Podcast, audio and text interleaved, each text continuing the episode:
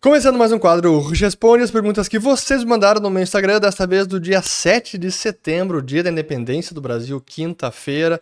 Mas antes de responder as perguntas, que foram várias, como sempre, meu muito obrigado, eu queria deixar um recado importante, porque muitos de vocês certamente viram a tragédia provocada pelas chuvas intensas, ciclone aqui no Rio Grande do Sul, muitas cidades devastadas e várias próximas aqui de Porto Alegre, onde eu resido. E eu queria então pedir a vocês, quem pudesse de alguma maneira ajudar, vou colocar alguns links aqui abaixo, links oficiais de algumas cidades que estão recebendo doações, qualquer tipo de ajuda, alimentos, roupas, enfim. Quem puder de alguma maneira, porque é uma destruição impressionante. Ainda tem gente desaparecida, foram dezenas de mortes, famílias que perderam tudo, negócios, comércio, casa, todos os bens, enfim. É realmente uma situação muito triste. Quem puder de alguma maneira ajudar, eu ficarei muito agradecido. Links de novo na descrição do vídeo. Pois bem, aqui perguntas, já, já começando aqui da Cristiane Boldrin, perguntando sobre o Brasil. Será que tem salvação? Essas perguntas sobre o Brasil, uh, especialmente nesse momento que a gente está, de 7 de setembro, a gente vê comemoração, tem algumas mais sobre isso, eu vou responder ao longo do vídeo. Mas eu não sei se o Brasil tem salvação, os problemas do Brasil como país, como Estado, como nação são tão profundos e que demora gerações para mudar, não é num governo, num novo político. Então, tem salvação? Tem mas é mais importante você buscar a sua salvação, a salvação da sua alma, a salvação da sua família, a salvação da sua vida financeira, do seu negócio e se dedicar a isso, do que tentar antes salvar o Brasil. E talvez dessa maneira você consiga salvar o Brasil e dando o exemplo. Realmente não tem milagre, não tem bala de prata, é preciso mudar muita coisa no nosso país para que a gente consiga dizer: Ó, o Brasil foi salvo está longe disso, mas precisa mudar muita coisa. Mas comece por você, pela sua vida própria. E aí, o Brasil, infelizmente, tem que ficar em segundo lugar. Primeiro você e sua família. E aqui do Dil Mendonça, similar, né? entre aspas, ficar e lutar ou sair e tentar. Você sair do Brasil, que eu imagino que essa seja a provocação, será que é você desistindo do país? Eu não sei. É uma. Cada um tem que decidir por conta própria. Certamente muitas pessoas têm tantas mágoas, já aconteceu tanta até frustração, talvez algumas tragédias pessoais por conta da situação brasileira. Imagina alguém que foi vítima de alguma violência trágica. É, é difícil se sentir esperançoso com o nosso país. Mas eu repito a mesma resposta que eu dei antes. Então, é primeiro começar a salvar a si mesmo e se proteger. E se proteger de todas as maneiras possíveis. Proteger você, a sua família, de todas as formas que você consiga.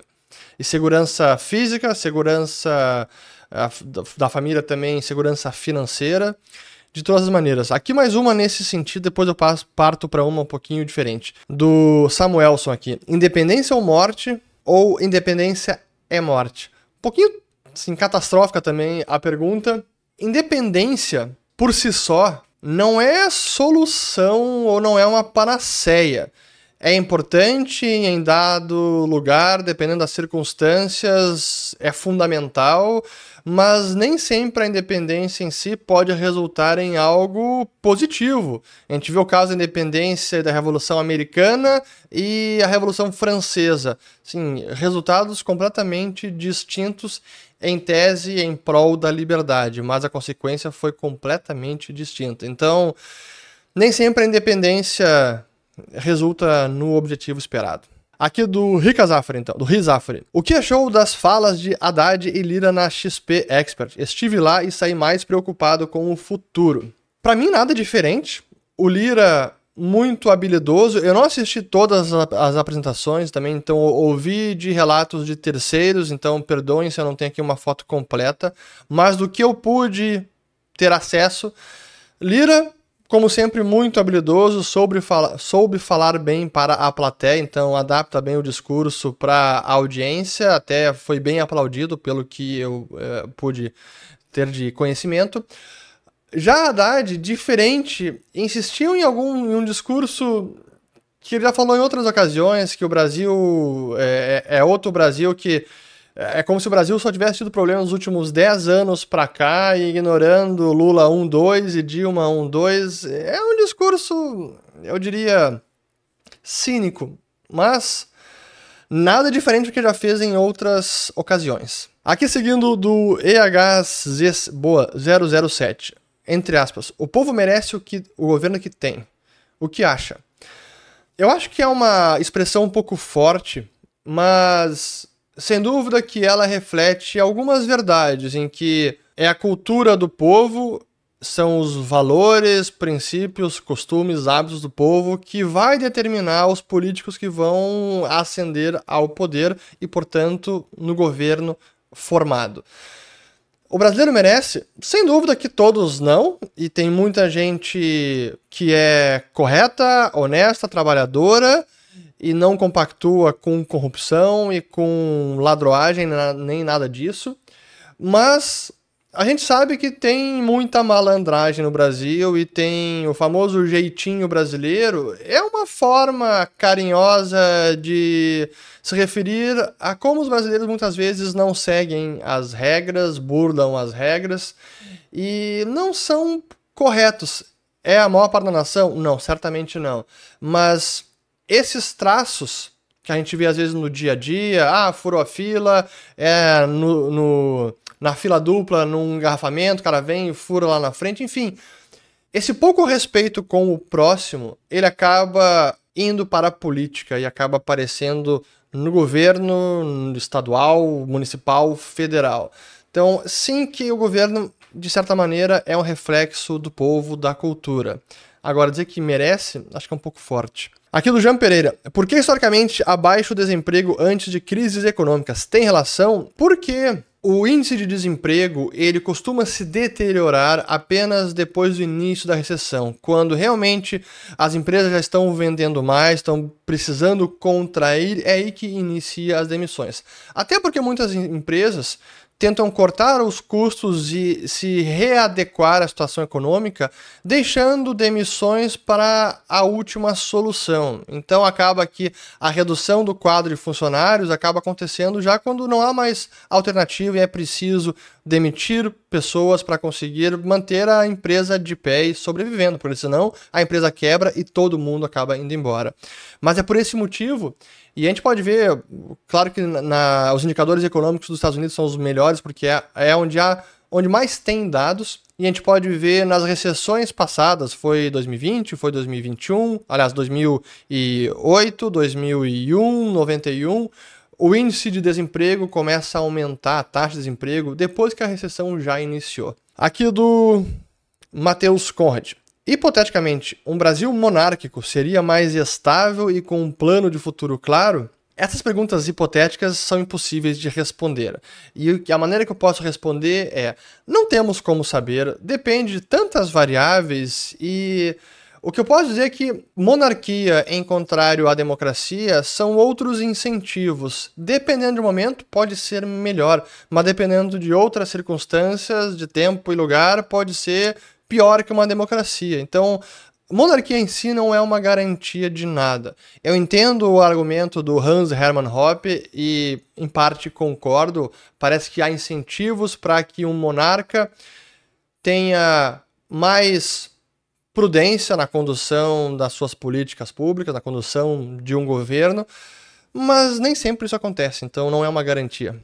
Aqui do Juninho. Valeria a pena pagar imposto caso os serviços públicos funcionassem 100% na prática? Olha, eu diria que a gente se, se, sentiria menos lesado se isso acontecesse. Agora, se vale a pena, para mim a pergunta é: o que, que, seria mais barato e de melhor qualidade? Um serviço prestado pelo setor público ou um serviço prestado pelo setor privado? É essa comparação que a gente precisaria fazer. E não a comparação que se costuma fazer, ah, o setor público no Brasil e o setor público na Suécia. Ah, na Suécia funciona, no Japão funciona, no Brasil não funciona. Então significa que o setor público pode funcionar. Não, a comparação entre setor público e privado e entender os incentivos. Mas se aqui funcionasse melhor, eu ficaria menos indignado de pagar tanto imposto. Do João Pontes. O que você achou das falas do Boris Johnson na Expert? Também não assisti inteira. Assim, a, a, esse tipo de conferência, encontro, é muito exaustivo, a gente acaba encontrando muitas pessoas, que é muito bacana, mas a gente não para de rodar a feira, conversando, tirando fotos, participando de painel, e não sobra tempo para ir lá assistir os painéis. Até quando dá alguma, algum respiro, a gente tenta dar uma descansada e baixar um pouco a cabeça, só para tentar, assim, uh, se recarregar as baterias. Mas também do que eu, eu tive de relatos do Boris Johnson, parece que ele falou um pouco de tudo, e até um pouco sem filtro, e que é característico, primeiro, às vezes de políticos britânicos, eles são bem, assim, excêntricos, e ele é um, uma figura excêntrica, basta, começando pelo seu corte de cabelo, e ele já foi, talvez, execrado da vida pública e não, não fez um bom governo, não saiu bem da vida pública, então talvez ele já ligou o, quer saber, o, o botão do dane-se, azar, vou falar o que eu penso, mas muita coisa que ele falou, acho que é, é correto. A questão da guerra da Ucrânia, defender a Ucrânia, é, eu, eu concordo. Mas é interessante ver políticos nessa posição. Eu tive um, um, contato interessante com políticos britânicos. Um deles foi o Godfrey Bloom, que tem um dos vídeos mais assistidos de um discurso no Parlamento Europeu. Ele foi membro do Parlamento Europeu pelo Reino Unido. E é um que ele cita Murray Rothbard, onde ele fala que o governo é uma gangue de ladrões. É bem interessante, o discurso dele é, é fantástico. E a gente trouxe ele, o Vala Gente, que foi quando eu estava no Instituto de Estudos Empresariais, que organiza o Fora da Liberdade anualmente em Porto Alegre. E quando eu fui diretor, foi 2013, 14, 2014 e 15, eu participei da diretoria e ajudei a organizar o fórum. Eu convidei o, jo o Godfrey Bloom, ele veio, acabei conhecendo bastante ele aqui. Figuraça, fala de tudo, língua solta completa. Já era figuraça lá quando era político, depois, depois de deixar a carreira pública mais ainda. E também veio um ex-primeiro-ministro da Irlanda. E eu lembro que no, no, no coquetel de de recepção dos palestrantes, isso na véspera do evento, os dois uh, britânicos falando, bebendo bastante, então bem mais solto. É engraçado, mas é, é uma cultura engraçada dos britânicos. Enfim, seguindo aqui do Matheus, mais uma dele aqui, ó. Dolarizar a economia da Argentina sem ajustar as contas públicas resolve? É uma bela provocação e quem quiser saber mais sobre esse assunto, eu sugiro é, seguir dois economistas, o Ivan Carrino, que é argentino, tem publicado vários vídeos sobre o assunto no canal dele, Ivan Carrino, com dois R's, e o Juan Ramon Rayo, que é Juan Ramon com R Rayo, que é R-A-L-L-O. Ele é economista espanhol, os, ambos seguem a, a escola austríaca de economia, eu conheci o Juan quando estava fazendo meu mestrado na Espanha, é um dos melhores economistas da atualidade. E ele tem falado bastante sobre isso e, inclusive, sobre os desafios de dolarizar uma economia. Uh, e no caso da Argentina, a dolarização não é uma bala de prata e não é uma certeza de que vai resolver os problemas da Argentina, mas é um, uma das melhores alternativas porque é um sistema que impõe uma disciplina amarras à gastança do governo argentino e que impossibilita a monetização direta do déficit fiscal, imprimindo pesos para pagar a conta. Então, traz mais salvaguardas e impede um déficit exacerbado que vai causar a inflação. Porém, se o gasto fiscal permanecer dessa maneira e não houver nenhuma reforma como o, a que o Milley propõe de reduzir o tamanho do Estado e realmente é, um, implementar um, um plano de austeridade do gasto e não de aumento de imposto, se isso não acontece, a pressão para financiar esse gasto aumenta e daqui a pouco vem a pressão dos políticos moldando a opinião pública e tentando convencer os eleitores de que, olha, não há chance, não podemos mais manter essa dolarização, a gente precisa voltar com o Banco Central da República da Argentina, precisamos voltar a ter moeda própria porque essa amarra está fazendo mal para a nação, a gente precisa imprimir moeda e não podemos abdicar da nossa soberania monetária. E aí vai que consegue reverter a dolarização e volta novamente o Banco Central imprimindo dinheiro, desvalorizando a moeda. Então, se não resolve o fiscal, a pressão para reverter uma dolarização, ela permaneceria. Então tem que resolver. É preciso reforma monetária, mas junto reforma fiscal. E por fim, reforma cultural das ideias, para que as pessoas entendam que o Estado não resolve e ele é o culpado, especialmente quando se fala de inflação. Aqui do Bruno Lopes. Crise imobiliária da China irá fazer arrefecer a bolha na Europa? Eu não diria que a crise da China, e sim a conjuntura atual de juros em alta no mundo inteiro, começando pelos Estados Unidos, mas na Europa também. O Banco Central Europeu ainda não acabou de subir os juros. Nessa semana que passou, saiu o relatório trimestral do Banco de Compensações Internacionais da Basileia, o Bank for International Settlements, BIS, sobre o preço dos imóveis que está deflacionando no mundo inteiro. China, é, Europa, Austrália, Canadá, Estados Unidos, impressionante. Até os Estados Unidos no último mês deu uma leve alta. Mas no mundo inteiro os preços imóveis é, caíram bastante e a, a resposta é não apenas o excesso anterior, mas a taxa de juros que está muito alta. A taxa de hipoteca americana está em mais de 7%, 7,30%. Hipoteca de 30 anos. Isso, mais um pouquinho, é a taxa brasileira. Cara, loucura, né? Quem imaginou ver isso? Mas não é a crise imobiliária que está provocando essa queda de preços na Europa, e sim a, a, conjuntura de juros mais apertados mundialmente. Aqui do Jaque Lima. O que achou do 7 de setembro? Uma imagem vale mais que mil narrativas. Pois é. Eu vi as imagens, vi reportagens e vamos falar sobre isso porque claramente não havia público, e aí pode pegar várias imagens.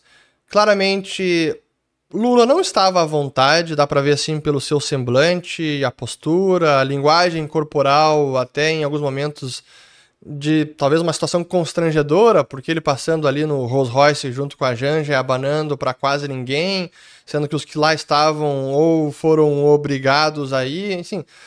Realmente bem diferente do 7 de setembro de outros anos, e não apenas do ano passado, quando era Bolsonaro teve também uma demonstração, mas até mesmo de governos do próprio Lula. Então é uma diferença gritante e que talvez por si só seja uma forma de protesto ou de assim demonstrar o descontentamento e a indignação de muitos com o que temos aí. E eu não quero entrar em toda a questão política, vocês já estão cansados de saber, esse não é o objetivo principal desse canal, mas sim que uma imagem vale mais que mil narrativas e ali ficou claro que não é um governo popular que tenha uma adesão e apoio da maioria da população brasileira. Longe disso. Mas é a situação que temos. Aqui do Pedro Zac. Aumento do petróleo essa semana. Será que a Petrobras aguenta muito mais? Pois então, deixa eu até ver como é que tá aqui a, as commodities. Vamos lá dar uma olhada no Trading View, porque sim, a gente teve uma elevação no preço do petróleo, já que Arábia Saudita e Rússia anunciaram que vão prolongar os cortes de produção, isso respingou.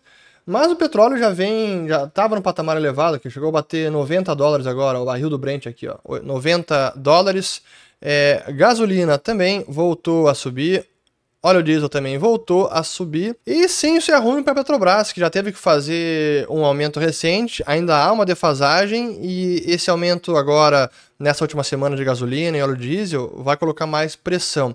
E se o dólar que voltou a chegar perto de 5 reais por dólar, deixa eu até ver como é que está aqui agora a moeda brasileira, é 4,98 nesse momento. É, sim, então essas essa situação aí de preços pode trazer mais pressão para a Petrobras e não apenas Petrobras, mas também Banco Central, porque é inflação na veia. Aqui do Jefferson Araújo. O que falta para o 7 de setembro ter o mesmo nível de engajamento que um 4 de julho? É muito diferente.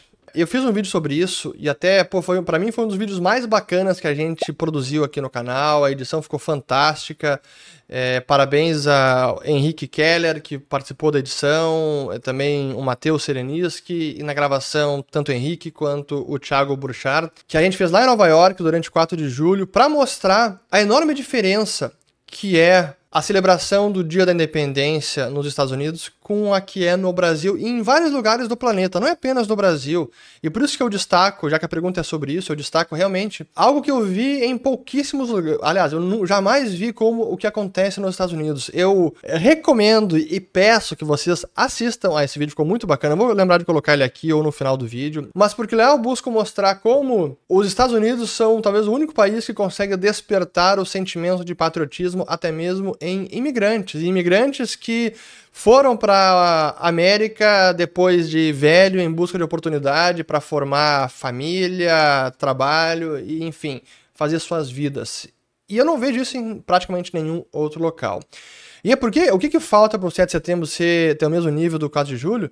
Cara, falta tudo. Assim, é, é, precisaríamos, precisaríamos de uma refundação do Brasil. Então isso não vai acontecer. É, realmente, o experimento americano como nação independente, como sociedade, é algo único e talvez.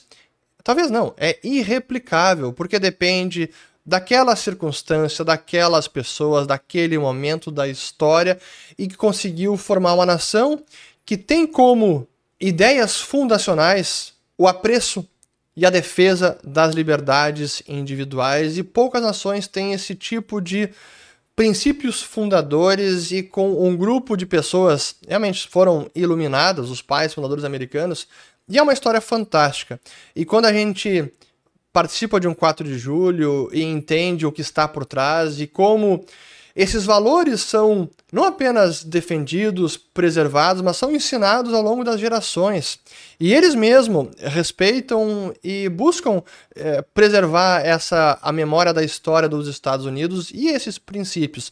Tanto é que lá em Washington a gente tem os vários memoriais do Thomas Jefferson, nos arquivos nacionais, que é o National Archives, tem lá a Declaração de Independência Americana, depois a Constituição, a Bill of Rights, que é os direitos dos cidadãos, agora não esqueci qual é a Declaração dos Direitos, Bill of Rights, e são documentos e palavras que quando você lê e entende o poder e tudo que os pais fundadores e todas as pessoas que estavam lá em, envolvidas com a Revolução Americana, tudo que eles colocaram é, a perigo, suas vidas, seu sustento, suas famílias, para se independizar da coroa britânica, é, é de arrepiar. Só que nós não temos isso aqui, não foi a mesma história, não temos as mesmas ideias fundacionais, então desperta e despertou outro sentimento nos brasileiros. Sendo que depois a gente teve aí Brasil República, o golpe da República, 15 de novembro. Então aí são.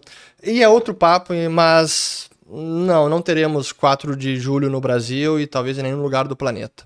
Aqui do Gustavo, fortalecendo a moeda ceteris paribus, isso é deixando ela forte. O Brasil deslancha? Não, eu não acho que é fortalecendo a moeda. Eu diria que é estabilizando a moeda. A gente precisaria fortalecer ou estabilizar o dólar em relação ao ouro ou outra commodity escassa como o ouro.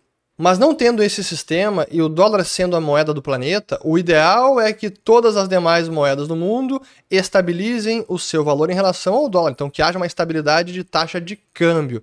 É isso que eu defendo, porque se não há uma estabilidade cambial e sim uma apreciação do câmbio, isso também traz consequências e gera vencedores e perdedores, pelo menos no curtíssimo prazo. Então, acaba trazendo distorções para a economia. O ideal é estabilidade cambial e não nem valorização, especialmente não repentina, e nem desvalorização, especialmente não repentina. Aqui do.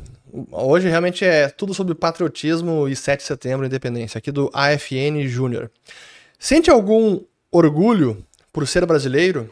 Eu sinto orgulho da minha família, das minhas raízes, dos meus descendentes. Mas orgulho de ser brasileiro, para mim, é algo tão pouco palpável e eu confesso que eu não tenho esse sentimento de orgulho que talvez muitos tenham, só porque eu nasci neste pedaço de terra que se chama Brasil. É mais fácil a gente ter orgulho do que está mais próximo da gente, do que está mais sob o nosso controle. Aquilo que é tão difícil de influenciarmos ou que é, é, é uma abstração, o próprio conceito de nação, de país, é difícil despertar esse sentimento. Os próprios Estados Unidos, assim, é, o sentimento de ser americano é mais o sentimento do é o sentimento de orgulho das ideias que se está defendendo, o que está por trás, o que os Estados Unidos e a bandeira representa. O que, que representa a bandeira brasileira? O que, que representa a, a proclamação da República? Quais são os valores e princípios que está por trás disso?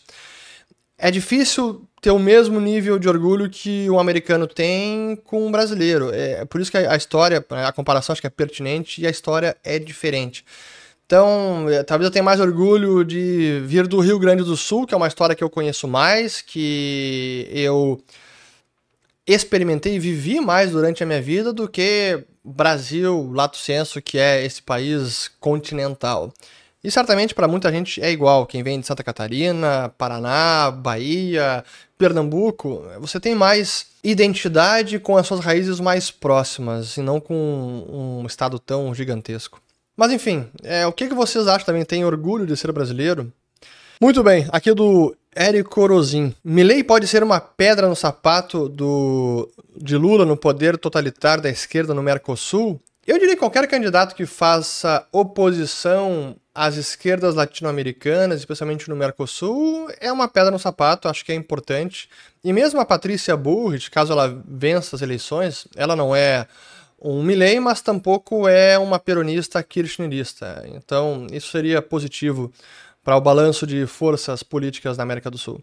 Aqui do Eduz, Eduxer, na verdade. Poderia falar sobre o porquê você trabalha com economia? Eu vou fazer economia. Porque eu me apaixonei e foi lá em 2008, especialmente 2008, 2009, quando eu estava em Dubai.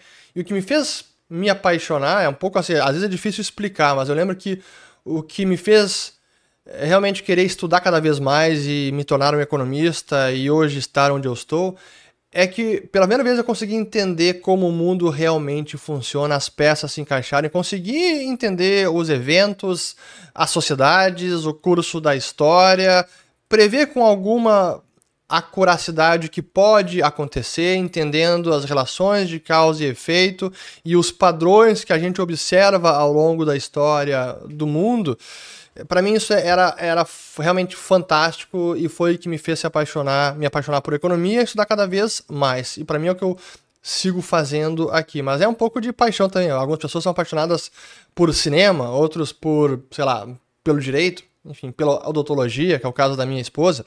Então, é um pouco de paixão inexplicável, mas eu lembro que o que realmente esse sentimento inicial foi isso que me despertou essa paixão. Pô, eu entendi, deu o clique, cara, agora eu entendo como o mundo funciona. É como dizia o, o Jesus Huerta de Soto, meu professor no mestrado, que é quando você começa a aprender economia da escola austríaca, você está colocando as gafas austríacas, os óculos austríacos, que permite você enxergar o mundo como ele é. Para mim, isso é o que é o mais bacana. Aqui do Mate Menezes, são duas. Boa aqui, ó. A República falhou no Brasil? Hum, acho que sim. Aquilo e é a seguinte, qual a personagem mais importante para a história brasileira? Pô, de, depende, a história brasileira tem tantos personagens, desde o início da então, lá, Dom Pedro, depois Dom Pedro durante a, a independência do Brasil, durante a proclamação da República, aí para mim são personagens importantes, mas pro lado negativo. Mais recentemente, aqui até tem o livro dele de memórias, ó, Roberto Campos, o avô. Tem tantas figuras importantes, não saberia destacar a principal. Tiradentes, que lutou contra os impostos escorchantes, que naquela época era um quinto, hoje vocês sabem. Eu lembrei que até tem uma pergunta aqui de Tiradentes. Aqui do Vitor. Nunca deixamos de ser colônia, apenas trocamos Portugal pela metrópole de Brasília. Um quinto era pouco. Pois é, aqui está a referência a Tiradentes. Pois é. Um, sim. A quantidade de impostos e de poder que Brasília tem sobre os brasileiros é, certamente gera esse sentimento de que seguimos sendo colonizados, mas de outra maneira. E talvez uma exploração piora. Mas, seguimos. Aqui do João Lucas. Lembrei do seu vídeo sobre o 4 de julho. Diferença muito grande entre Brasil e Estados Unidos. Sim, muito grande. Gostaria que comentasse sobre os porquês do Brasil até, até o passado ser incerto. Pois então, é, é um pouco da, da história brasileira, da cultura, do poder concentrado em Brasília, a insegurança jurídica, é, muito poder que a até mesmo no judiciário brasileiro, isso ao longo da, da história e mudança de regras, enfim, é, é cultural no Brasil, infelizmente. A gente viu ao longo do, das décadas que o passado muda, as leis mudam, o que, o que antes valia não vale mais, e retroativamente. É complicado seu Brasil. Aqui do Raul, Raul Whitman. O Banco Central poderia usar apenas o compulsório para controle do M1, que é o agregado monetário, papel moeda mais depósito à vista, abrindo mão da taxa de juros. O M1 e compulsório e taxa de juros, primeiro, nenhum banco central mais usa agregados monetários como o alvo ou a ferramenta de política monetária. Isso acontecia mais na década de 70, início dos anos 80, depois isso foi abandonado e o mundo migrou amplamente para manipulação da taxa de juros. E o compulsório também perdeu muito do seu poder como ferramenta de política monetária. Muitos países nem têm mais nível de compulsório. Europa, Japão, Estados Unidos abandonou, é zero o nível de compulsório. E, e até porque pode haver muita a maleabilidade, digamos assim. Os bancos conseguem jogar com compulsório, com o tipo de depósito, considerando de depósito à vista, depósito a prazo, depósito de poupança. Então, tem como jogar com essas regras, às vezes contorná-las e e aí o compulsório acaba tendo poucos efeitos. Acho que também no Brasil vai acabar caindo o compulsório em algum momento. Aqui do Tiago. China e Arábia Saudita vendem treasuries. Necessidade de caixa ou para manipular a curva americana? Eu defendo a ideia, eu entendo que China, especialmente, vende treasuries por uma necessidade de comercializar com o mundo. A, a conta corrente da China caiu nos últimos tempos, a exportação está caindo. E porque ela precisa de dólares para poder comercializar com todos os seus parceiros comerciais. O dólar é a moeda do planeta. Não é porque ela está buscando aumentar a taxa de juros americana e trazer impactos para o governo americano. Isso é um efeito secundário? É, mas não é o objetivo principal. Até porque eles precisam defender a sua moeda. Tá aqui a, o yuan desvalorizando, até deixa eu colocar que está perto das mínimas aqui recentemente, ó. 7.36 está chegando, 34 está chegando hoje o CNI, que é Yuan Onshore, e é o menor patamar em, vamos colocar aqui, deixa eu até dar um, tirar aqui há 5 anos, ó. É o menor patamar desde 2007, cara. É um tá cruzando ali um nível simbólico importante e a China não quer ver a sua moeda se desvalorizar por completo, não. Então ela também está buscando defender a taxa de câmbio. E ela faz isso vendendo reservas. Então, para mim, é mais um problema de necessidade e de combinação de política macroeconômica doméstica da China do que tentar é, fazer algum dano aos Estados Unidos, ao dólar ou à taxa de juros. No caso da Arábia Saudita, é diferente, porque eles também têm. Primeiro, eles têm uma moeda atrelada ao dólar. O, a moeda saudita, o real da Arábia Saudita, ele é atrelado, pegged to the dollar. Então tem uma taxa de câmbio praticamente fixa, é uma banda muito restrita. É, e lá é um país que tem uma conta corrente, um superávit relevante e ainda acumula. Talvez possa ser mais uma questão também de diversificação de reservas, que está acontecendo no mundo inteiro, e aí a guerra da Ucrânia foi um catalisador para essa busca por diversificação do dólar, mas não acho que é com o objetivo de desferir um golpe contra os Estados Unidos. É mais uma necessidade. Aqui do Raul de novo aqui, ó. Fala sobre o cartalismo em contraste à visão de Karl Menger. Pois é, essa visão cartalista da moeda é aquela que defende a moeda como sendo uma criatura do Estado e que tem poder por causa do soberano, do rei, do governo. E a visão de Karl Menger é que é uma instituição de mercado, o dinheiro surge no mercado e é adotado livremente pelos indivíduos, mas que durante a história governos, impérios, soberanos, reis, sheiks, sultões interferiram com as moedas, seja adulterando, seja arrogando para si o monopólio de cunhagem, seja falsificando moeda, ou seja, nos tempos modernos, com bancos centrais que imprimem moedas sem nenhum lastro em nada e sem nenhuma restrição técnica de impressão de dinheiro. Porém, e aqui vem a parte bacana para mim é, para mim, claro, a visão cartalista está equivocada isso não significa negar a influência que governos podem ter no curso da moeda e no valor do dinheiro, longe disso, mas o dinheiro não tem valor porque os soberanos dizem que tem valor. E para mim, a história mais fantástica de moeda, uma das mais fantásticas, e que eu tive a honra e o privilégio de poder ver com os próprios olhos, agora que estive na Grécia, em Atenas, e lá tem o, Museu, o Museu da Numismática, que numismática é é aquela é a ciência que estuda a evolução das moedas, ou também é um termo que se referencia uh, os colecionadores de moedas antigas, mas enfim. Então tem um museu de moedas em Atenas. E lá tem todas as moedas que deram origem ao dólar americano. Desde a primeira, que era a moeda chamada de thaler, que era uma moeda que foi cunhada na região da Boêmia por conta do Conte Schlick, que desenvolveu aquele padrão de cunhagem daquela moeda, e, era na, e foi em homenagem ao Vale de Joaquim, Joachim Tal, ou Joachimsthal, que é o Vale do Joaquim, e a abreviação, o apelido ficou Thaler. Então, essa moeda chamada de Thaler, que também depois foi cunhada na Holanda, e em holandês, em vez de chamar Thaler, se chamava de Dadler. E é a coroa espanhola também, inspirada no dólar, no Thaler ou Dadler holandês, cunhou o seu Dadler espanhol, que acabou se tornando o Spanish Dollar. Então, de Thaler para Dadler para dólar, que virou o Spanish Dollar, que é a moeda que deu início aos Estados Unidos como nação independente. Tanto que na lei da cunhagem de 1792, já contei essa história aqui, lá estava o reconhecimento de que a moeda corrente nos Estados Unidos, na colônia, era o dólar espanhol, uma moeda de prata de 371,25 grãos de prata pura. E essa é a moeda que a lei da cunhagem estava então estabelecendo como a moeda oficial dos Estados Unidos e a unidade de conta se chamaria dólar. Mas para mim foi bacana porque lá no Museu de Atenas da numismática estava lá todas essas moedas. Tinha um exemplar do Thaler, mais de um. Tinha um exemplar do Dadler e tinha um exemplar também do dólar espanhol, que também era chamado de ocho reales ou peso de ocho. E para mim, cara, eu só tinha visto isso em livros, fotos, artigos e ver lá pessoalmente, não podia tocar, mas enfim, para mim foi muito bacana. Então a teoria cartalista da moeda está errada.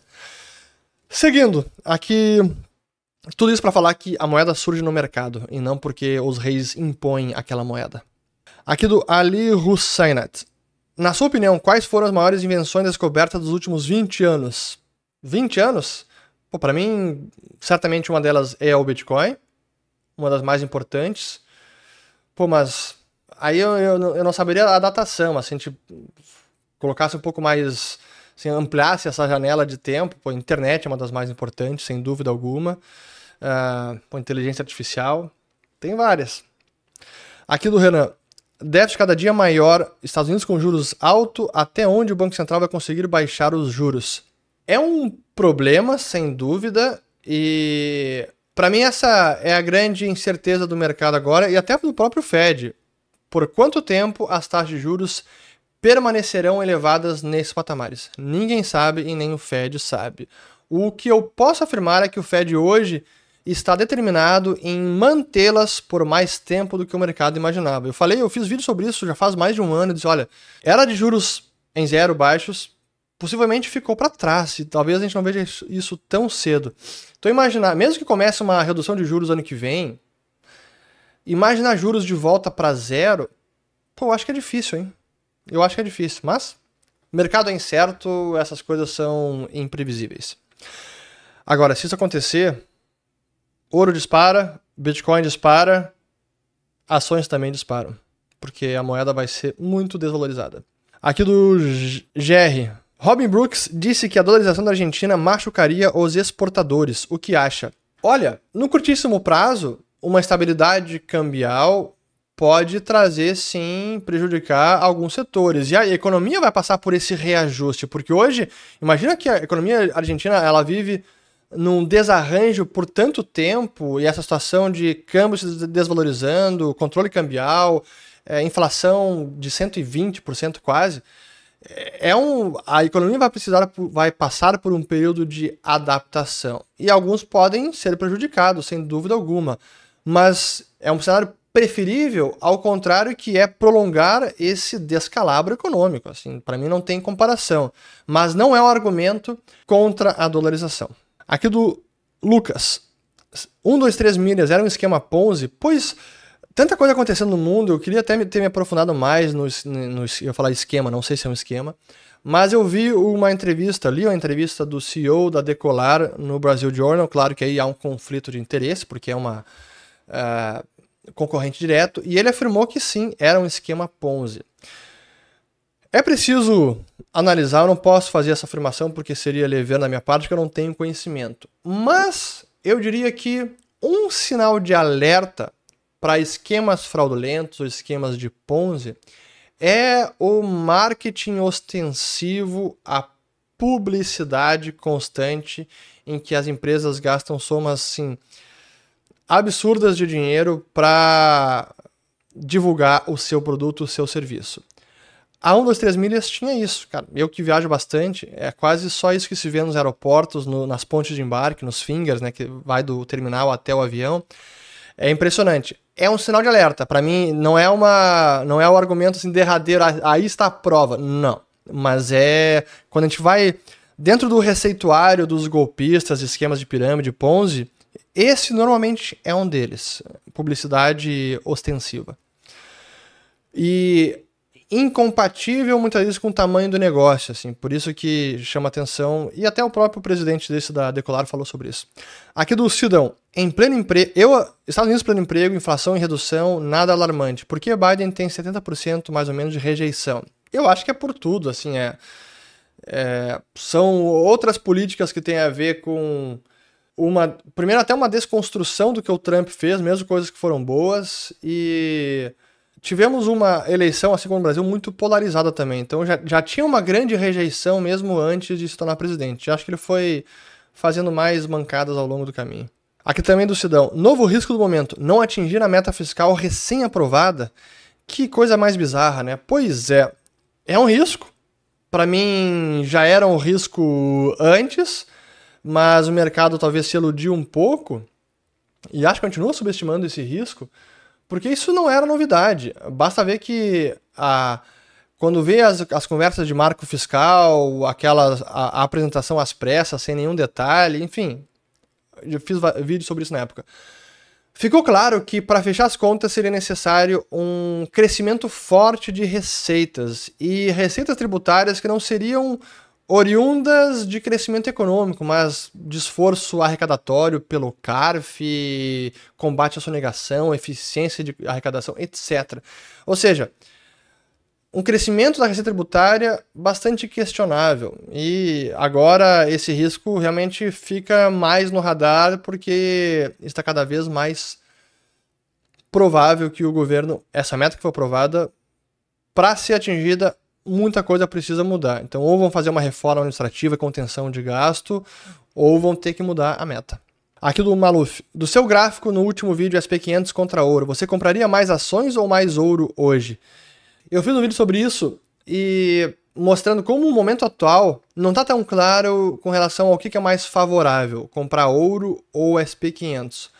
Honestamente, eu diria que até colocaria uma terceira um terceiro elemento aí, um ingrediente nessa equação, que é a renda fixa, que está com juros bem elevados, porque com juros em 5%, 5,5% que é o juro americano, cara, é difícil o ouro concorrer com isso.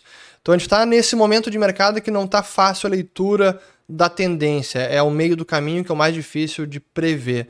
Então não está tão certo. Eu não sei, eu, eu ficaria talvez mais colocar, eu teria mais caixa, mais liquidez do que pesar mais a mão tanto em ouro quanto no SP500. Aqui do Deco Nunes. Joga videogame com seus filhos ou joga algo? Sim, eu jogo. Videogame muito pouco, mas eu comecei a jogar mais cartas com eles. E um jogo que eu estou jogando, que para mim é fantástico, eu recomendo, é o Truco Galdério. Então, o truco aqui do Rio Grande do Sul, não é o truco paulista e ele é com um baralho espanhol e é sensacional, especialmente quando você joga de dupla ou de trio. Cara, é, é demais. E sim, temos jogado, a gente leva pro restaurante também para não ficar no telefone o tempo inteiro. É muito bacana, recomendo, aprendam truco Galdério e se alguém pedir truco, quero retruco.